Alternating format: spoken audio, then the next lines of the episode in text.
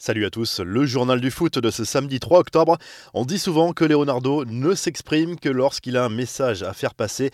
Après le carton 6 buts 1 du PSG contre Angers vendredi soir, le directeur sportif du PSG s'est présenté en zone mixte pour recadrer sérieusement Thomas Tuchel qui s'est plaint dernièrement du manque d'ambition du club lors de ce mercato.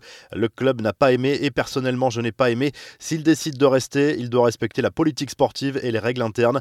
L'important c'est que pour rester dans ce club, on doit être content on doit avoir l'envie de souffrir pour le club, l'esprit de sacrifice, même si on vit un moment compliqué, a lâché le dirigeant parisien qui envoie un sérieux avertissement à son coach. On sait que les deux hommes ne s'apprécient pas beaucoup, mais la tension entre les deux a rarement atteint ce niveau.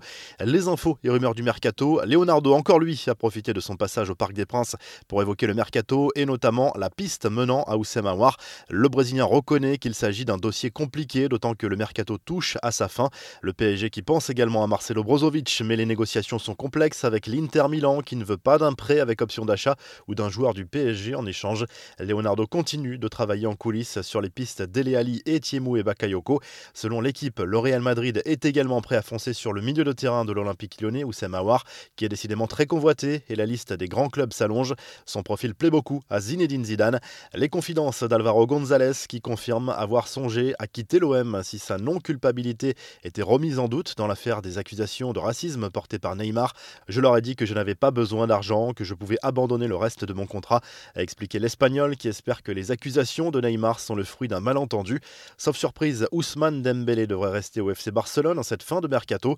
Manchester United tente un ultime forcing, mais les dirigeants Blaugrana semblent vouloir le garder. Il faudrait une énorme offre pour faire basculer ce dossier en faveur des Red Devils. Les infos en bref, après le tirage la veille, l'UEFA a dévoilé le calendrier complet de la phase de groupe de la Ligue des Champions.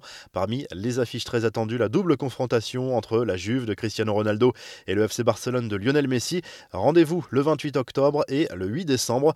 Marseille débutera sa campagne européenne par un déplacement sur le terrain de l'Olympiakos le 21 octobre. Le PSG accueillera Manchester United la veille. Le même soir, Rennes recevra Krasnodar. En Angleterre, Sadio Mané va devoir passer quelques jours à l'isolement. L'attaquant sénégalais, auteur d'un très bon début de saison, a été testé positif au coronavirus. L'attaquant de Liverpool va manquer la prochaine rencontre face à Aston Villa.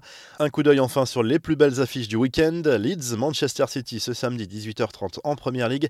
Dimanche, Lazio Inter et Juve Naples en Serie A. Manchester United Tottenham en Première Ligue. À suivre également Lyon-Marseille et Barça FC Séville ce dimanche soir. La revue de presse direction l'Italie où Tutto Sport évoque à nouveau l'avenir de Federico Chiesa qui est visiblement arrivé en bout de cycle du côté de la Fiorentina. La vieille dame fait le forcing pour arracher sa signature en cette fin de mercato. En Espagne, le journal AS consacre sa une à Eden Hazard qui a passé pour le moment plus de temps à l'infirmerie que sur le terrain depuis son arrivée au Real Madrid. Le quotidien évoque également la nouvelle tuile pour Zidane qui devra se passer des services de Carvaral pendant au moins deux mois en raison d'une blessure au genou. Enfin, le Mondo Deportivo revient sur les premiers pas de Sergino Dest au Barça. La nouvelle recrue catalane espère avoir une carrière à la Dani Alves avec le maillot Blaugrana. L'ancien latéral de l'Ajax affirme avoir fait le choix du cœur en optant pour le maillot catalan. Vous retrouvez l'actu foot sur topmercato.com, l'appli Top Mercato et à très vite pour un nouveau journal du foot.